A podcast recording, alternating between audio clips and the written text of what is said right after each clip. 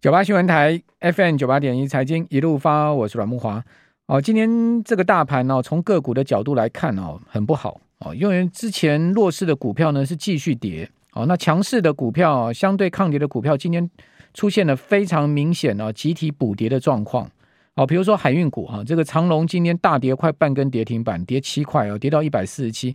哦，长荣在上周五啊还创了这个波段的新高哦，这个上周四周五还创了新高之后呢，哦，今天居然是出现了一根哦这个。半根几乎半根跌停板的一个下跌啊，很伤哦。另外呢，阳明也是啊，跌了三点五趴啊。那此外，你可以看到像是先前强势的这个东碱哈，今天也跌了四趴哦。还有呢，像资产股里面强势的，像台肥啦哦，国产国产居然今天跌到跌停板哦，这些都是先前哦没有什么跌的股票。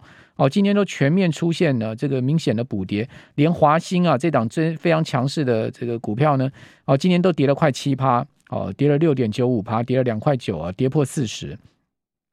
好，所以这个是一个盘面上的败笔。另外一个盘面上的败笔啊，就是今天金融股全面重挫哦，金融指今天居然呢是在所有指数里面哦，分类指数里面哦，跌幅居前的哦，金融指大盘跌二点二趴，金融指居然跌了三点四六趴。你可以看到，比金融指更大的指数跌幅的分类指数没有啊，就金融指是最大了哈。呃，另外钢铁指今天也重挫了快三趴，也是重挫哦，也是重跌哦。反倒是电子指呢，今天跌幅小于大盘，跌了一点七趴。那金融跌什么？跌富邦金、国泰金。富邦金上周五已经重挫了，今天再跌半根跌停板了，这这很夸张嘞哈！连续三根黑 K 直接这样灌下去啊。富邦金今天跌到了六十七块六啊！哦，你看整个四月以来哦，富邦金已经跌掉了九趴了哈。国泰金今天也跌了这个四趴多啊。整个整个整个五月以来，国泰金跌了六趴多。哦，那个富邦金整个五月以来已经跌掉了九趴多。哦，这个金融股今天的全线的跌势是非常重的哈，因为刚看指数就知道了哈，这个指数都跌了三点呃五趴了哈，那个股就不用讲，像台企银啊。哦，原本是今年涨最多的金融股里面的个股啊，哦，这个最多的时候涨过到四月十一号涨过四十趴啊，哇！你可以看到今天一跌也跌快半根跌停板哈，从四月十一号呃的高点下来啊，台积已经跌掉了一半了哈，跌掉二十趴了哈，跌掉这个上涨的一半了哈，所以金融股这个最近的一个加入下跌的一个行列哈，使得呢盘面上几乎没有强势股族群啊。哦，这样子呃的下跌，连纯股族可能心心里面都要不禁不禁呃胆战了哈，因为很多人都存金融股，今年金融股啊，呃，单是股东人数就增加了六百万人了，对不？已经到六百万人哈，这个股东到六百万之多啊，好，所以呃，金融股这样一跌啊，影响到很多股民的心情了哈，这个很多人存股是存金融股啊，你可以看到最近金融股这样的跌势，啊，这个富邦金都跌掉了超过十趴了哈。好，所以这个这个盘势为什么讲从个股角度来看很不太好哈？就是这样一个情况。好，那全球的货币啊狂跌啊，好，只有美元独强。今天印度卢比对美元居然创下历史新低啊！最近外资也是在印度抛股哈。原本外资对印度股市是最钟爱的哈。呃，今天印度股市呢也是下挫啊。今年以来印度股市呃也是出现了开始要补跌的迹象。另外，今天越南股市大跌四趴。哦，也是先前强势的板块，今天也出现了补跌。哦，那印度卢比创新低。哦，那人民币贬到二零二零年十一月来的新低，所以亚币啊，包括这个欧元、英镑全面的走贬。哦，这个情势可以讲说是很不好了哈。就是说，从汇市也可以看到这样的状况。好，我们赶快请教期货分析师林昌兴，昌兴你好，昌兴你好。好，那昌兴还没上线哈，没关系，我们来看一下呃。这个礼拜啊，重要的经济数据哈，包括这礼拜中国要公布出来 CPI，好，这是一个关键，要看中国物价哈。还有呢，中国大陆的进出口贸易数据、社会融资，好，这是呃看内需的部分哈，看金融数金融方面数据的部分，进出口是一个重要的这个观察重点哈。今天已经公布出来，等下跟各位报告。好，中国大陆 CPI。好，还有呢，欧美的通货膨胀的数据，这也是这个礼拜很重要的看点哈。美国的 CPI 呃，礼拜三要公布。好，那另外呢，就是联准会一连串的官员的谈话哈。好，墨西哥央行这个礼拜也有要举行议席会议哈。呃，此外，日银啊也要公布五月的货币政策的会议纪要。哦，这些都是这个礼拜啊关注的焦点。那震惊情势的关注焦点是芬兰跟瑞典哈，非常有可能在这个礼拜加入宣布北约。哦，这是呃再次给俄罗斯重大的刺激吗？好，我们赶快来请教昌兴，昌兴你好。大哥好，大家呃下午好。好，这个印度卢比今天居然贬到历史新低了，贬到七十七对一美元啊，这个贬破七十七啊。哦，怎么看这一波的这个全球货币对美元的狂贬呢？我觉得哦，其实美元指数哈来到一百零四元以后，各位可以看到哈，基本上哈上面已经没有压力了哈。那整体来说呢，其实美国现在处于一个状况，就是说哈生生不息啊。什么叫生生不息啊？就是一直在做升息的动作，包含六月份要升息，七月份升息哦。那虽然说有点放歌哦，可是我看好这两次升息都应该会升息两码。所以如果公债殖率在三以上的状况之下呢，会造成新兴市场的货币大贬值，所以包含印度卢比、包含新台币、包含人民币，其实在最近都是走贬的状况。所以这些新兴市场面临一个重点哦，就是股汇市的资金呢，事实上是在外逃的。所以在这样的状况呢，如果美元指数不能够呃由升转为这个所谓的一个贬值态势的话，我想哦，新兴资市场啊仍然会持续的做一个试水的一个流出哈。所以全面的市场，我认为呢，大家还是要特别留意呢，观察货币的一个所谓的方向，就是资金潮移动的方向。那资金潮移动的方向就会影响股市，所以今天台股会破底，我觉得也跟这个外资出走有很大的关系。好。那外资啊，今天在卖超了两百多亿哈，这个详细的数据等一下跟听众朋友报告哈。事实上，外资这一波提款是整个亚洲全面提款啊，不止台股了哈。今天日韩股市也都重跌啊，尤其是日本股市大跌两趴多，韩国股市也跌一趴多哦。香港因为今天佛诞日嘛哈，所以避开下跌，但是我看这个也。避得了一时，避不了永久，永远了哈。好，那美国整个经济状况啊，写在上周公布出来的非农就业数据上面哈。虽然说新增就业数据呢超出预期，但是呃，薪资月比的增幅创下将近十三个月的新低，时薪、工时哦，每周的工时还有劳动参与率都创了这个都比预期来的差，以及呢上周公布出来的美国的劳动生产率哦，居然是出现大跌的状况啊，这是。可以讲说是七十几年来最大的跌势哈，美国的劳动参生产力生产率，好，所以从这个角度来看，美国的经济可能要出大问题哦。这个欧洲已经有乌俄战争对原物料价格的这个冲击哦，欧洲的经济已经恐怕是出出了大问题了。现在目前美国经济马上要面临大问题，现在目前欧美都要面临到重大经济冲击。那中国大陆现在还还在继续的所谓的绝对清零的政策。中国大陆的经济状况也是也是非常的这个不好的一个状况，内需我们可以从它的呃这个服务业的 PMI 可以看到，非非制造业的 PMI 可以看到，那全世界三大经济体的引擎全数熄火，那还得了呢？昌兴，对，我觉得哈，其实呃，投资朋友哈，你们大家一定要先抓清楚一个重点哦。很多人都说啊，这边是不是跌很深？那应该反弹，我觉得会有短线的反弹。可是今年度哈，其实是由通货膨胀引起，还有非可控性的战争导致原物料的大幅上涨。那这样的一个影响状况，如果遇到原物料开始回跌的时候，我们很怕下半年就会变成是通货紧缩。那讲个更简单一点，就是可能会出现一个萧条。那这个萧条的话，就会让整个市场的营收啦，整个库存大幅增加。那这个就会产生所谓的连环性的效应。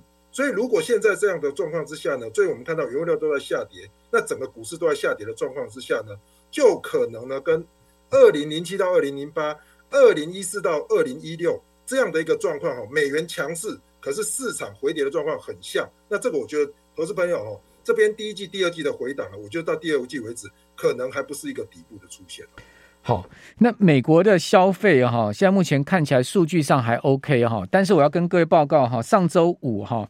Under Armour 好，这个 UA 股价大跌二十四趴，盘中一度跌了二十七趴。为什么？因为 UA 的财报不好哈。另外，Nike 呃也重挫了快七趴，好，连 Nike 都重挫快七趴。Nike 是道琼成分股哦，哦都重挫了快七趴。哦，为什么 Nike 跟这个 Under Armour 的财报不好呢？显见就是说，这个在消费面上面、长线上面、中线上面一定有问题嘛？因为因为你想看，如果说今天消费好的话，谁谁不去买 Nike，谁不去买 UA 啊？对不对？所以这个经济，我觉得后面要出问题，恐怕是一个大麻烦呢。对，我觉得哈，经济的大麻烦呢，大家一定要特别留意哈，因为哦，其实大家去思考一个重点哦，比如说呃，这些原物料的周期，它可能八年到十年，那美股这一波的多头呢，可能它走了大概将近十年，那这一次的回档呢，是科技股先回档，那最近我请大家可能要特别关关心的就是说哈，电子股弱势，半导体弱势哈，这个是现在已经看到。可是，如果连原物料这些钢铁啦，本来要来救市场的这些基础建设的类股也开始回跌的话，最近什么美国钢铁啦、铝业啦都开始做回档，台湾的钢铁股也是嘛。那这样的话，就是变成是一个先跌的反弹不深，可是涨多了又开始做回跌的状况下呢，我认为呢，在这边呢就有可能市场哦轮流的来回做下跌的趋势。那这个时候呢，对于整个市场来说呢，可能就不是一个所谓的短线的回档，可能是一个周期性的。好，我们这边休息一下。九八新闻台 FM 九八点一财经一路发，我是阮慕驊。哦，台指期的夜盘哦，三点开盘之后，曾经一度上涨到过一六零九一哦，当时是涨了有差不多六十四点哈，但没有想到现在目前转为跌为到盘下哈，下跌六点到一六零二一了哦，所以一差差了有七十点之多啊。那美国的期货盘然是弱势哈，电子盘的部分呢，现在目前呃 S M P 五百指数跌了六十五点了，跌幅达到百分之一点六哦。另外呃道琼斯呢则是跌了有四百三十点哦，跌幅百分之一点三哦。纳斯达克指数呃跌了有两百四十五点呢，跌幅已经逼近两趴喽哦。这个美国盘前哦，呃电子盘现在目前是一个重挫的状况哦。那台指呢只有下跌六点，已经算是够。够强了啦！讲实在，台指已经算是够够有撑了啊，不然的话，纳斯达克指数跌两趴啊，这个台指不会只有跌夜盘哦，这个期货指数不会是只有跌跌到个位数了哈。好，所以有没有有没有人在照顾？还是有人在照顾？只是说呢，就算有再多人照顾哈，再强大的资金背景在照顾它哦，都很难敌国际现在目前的弱势形态。那这个国际弱势形态呢？哈，如此之弱势哈，一定必然有它背后的深刻道理哈。哦，美国股市啊，过去一百四十年来啊，总共有十九个熊市啊，哦，曾经出现过十九个所谓的大空头市场哈，平均跌幅是百分之三十七点三，平均跌的时间是两百八十九天。哦，所以美国银行预估呢，本波熊市啊，这个。标准普尔五百指数还有二十八趴的一个跌幅在后面哈，当然这个是美国银行他们的那个策略团队所预估，并不代表我跟昌兴的看法哈，只是提供给大家参考。哦，所以这个复杂的情势哈，现在目前呢，今天俄罗斯的所谓的呃胜利日哈，普廷呢说呃介入乌克兰是为了遏阻西方侵略俄罗斯哈，所以他已经把这个乌克兰的问题定义为这个对抗西方整个。呃，西方的整个这样的一个定义上面了，那西方指的就是欧美嘛，哦，就等于说俄罗斯单挑欧美就对了，哦，但事实上不是俄罗斯单挑欧美哈，中国大陆中国不可能撇俄罗斯开来的了哈，呃，中俄的必然的这个结盟，不管是什么样的形式结盟，表面上结盟，私底下结盟，怎么样的一个形式结盟，哦，这个是必然的，好，所以就像就像我讲，这已经是一个学所所谓的世界经济大战的开端了哈，那么继续来请教。期货分析师昌兴，昌兴，那这样的情势下面，您刚刚也建建议大家要尽量保全资产哈，那尽量保全这个现金啊资产，你有这边有什么策略应对呢？我觉得哈，要可能有几个点哦，可以跟投资朋友来做分享哦。第一个就是说，你拉高你的这个现金部位哈，那当然，如果说有机会了哈，你手上持有的美元呢，基本上你是现在不要卖掉了，因为美元现在还是属于升值的一个态势哈，那你。提高美元的现金部位，我觉得等到真的美股落底了哦，那到时候再来买哦都来得及哦。所以第一个我给大家看法就是说，你假设短线真的操作很厉害的人呢，你去抄一些短线打底的哦，那你动作要快。可是大部分人都没有办法的状况下呢，我给大家建议就是说，绝对不要用融资去摊平哦，这是老生常谈。那我今天给大家一个不一样的概念，就是说今天的股票跌，对不对？假设你现在要有一些所谓的对冲策略的话，我的建议是说，你可以譬如说拿两成三成的资金呢来买这些反一的部位，好，比如说呃零零六三二 R 的这些台股的反向，其实它还在底部哦，它没有什么涨哦。那反过来，你其他的部位呢，你就可以去买一些所谓的解封概念啊，比如说呃这些所谓的呃观光啦，哦还是这些所谓的饭店的，其实他们涨幅有些涨幅涨起来，可是它现在是属于上升趋势，所以我觉得呢，你可以看空指数，但是类股方面呢，其实是避开电子股。那这样的话，一个价差的交易的话，我觉得其实会比说你全部去重压抄底来的有机会。那如果喜欢买股票的人，我觉得还可以用这样的方式来做对冲的交易。呃，短线抢反弹不是不行啊哈，但是你还是要散射停利停损啊。对，就抢呃抢反弹抢不对的话，你还是要，要对速度要快，还是要赶快跑了哈。那有赚也要跑，好，就是说这一波如果你把它定位是反弹的话，不是回升，好，所以你当然不能买到中长期持有嘛。even 像台积电、联发科这么好的股票，你都是得抢了就要跑嘛。哦，这个就是我们所谓的抢反弹。那你抢不对了，你也要停损嘛，对不对？这个就是现在目前空头市场你唯一的这个很重要的一个操作策略，就是必须要严守这个纪律了。哦，现金的纪律也很重要啊。你说人家抢反弹是不是所有钱修黑下去？当然不是啊，你可能拿你的资金百分之二十、百分之三十下去小弯弯嘛。好、哦，这呃也不至于伤到动这个伤伤筋动骨，对不对？因为我们现在要看的这个情势很复杂哦。我想昌兴你在从业很久。大概也没有看过这么复杂的情势吧？其实这个情势呢，我觉得其实跟二零零八前夕跟二零一一五前夕哦，那时候当这个呃雷曼风暴还有这个所谓的美国呃跟这个中国的这些对立之前呢，都会有这样的状况。其实有一个重点就是说，其实现在的呃原油还有这个所谓的呃商品期货的价格大涨哦，不是出自于大家对需求的增加。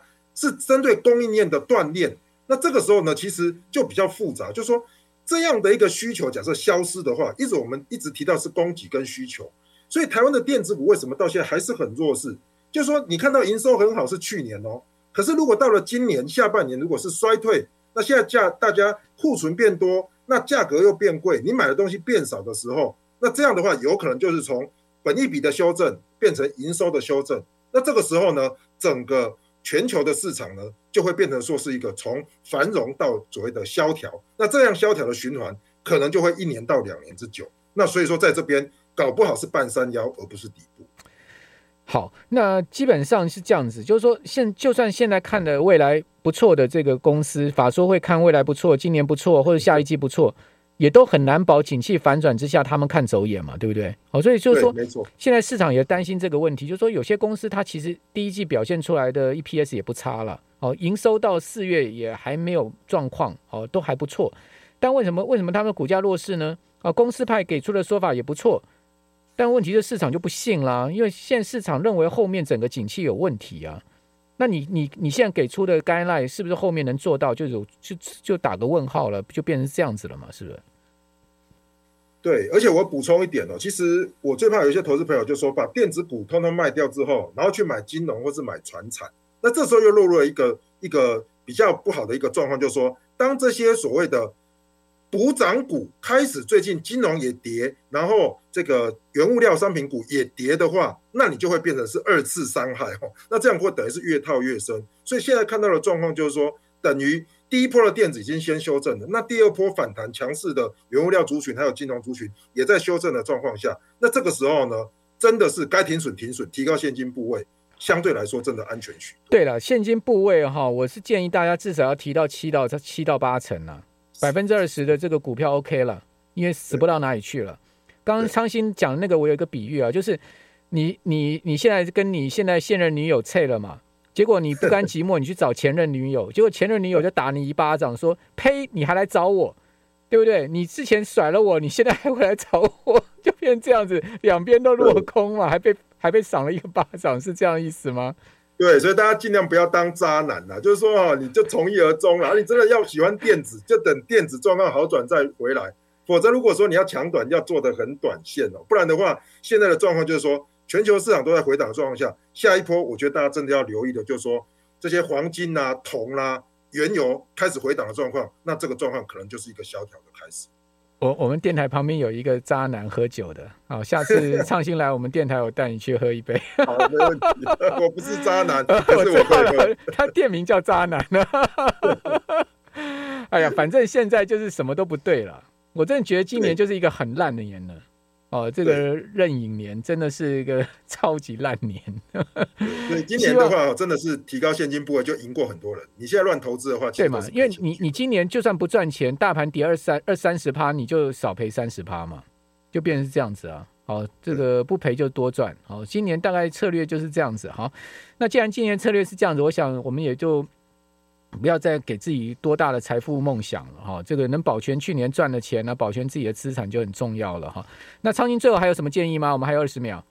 好，我想啊，其实很重要一个重点就是说观察这些经济数据啊。第一个，美元只要不再持续创高，公债殖利率不再飙升的话，才有可能反弹，否则短线的话都是弱势。好，那以上提供听众朋友参考，谢谢昌兴，我是阮木华，我们这边先休息一下，等一下回到节目现场。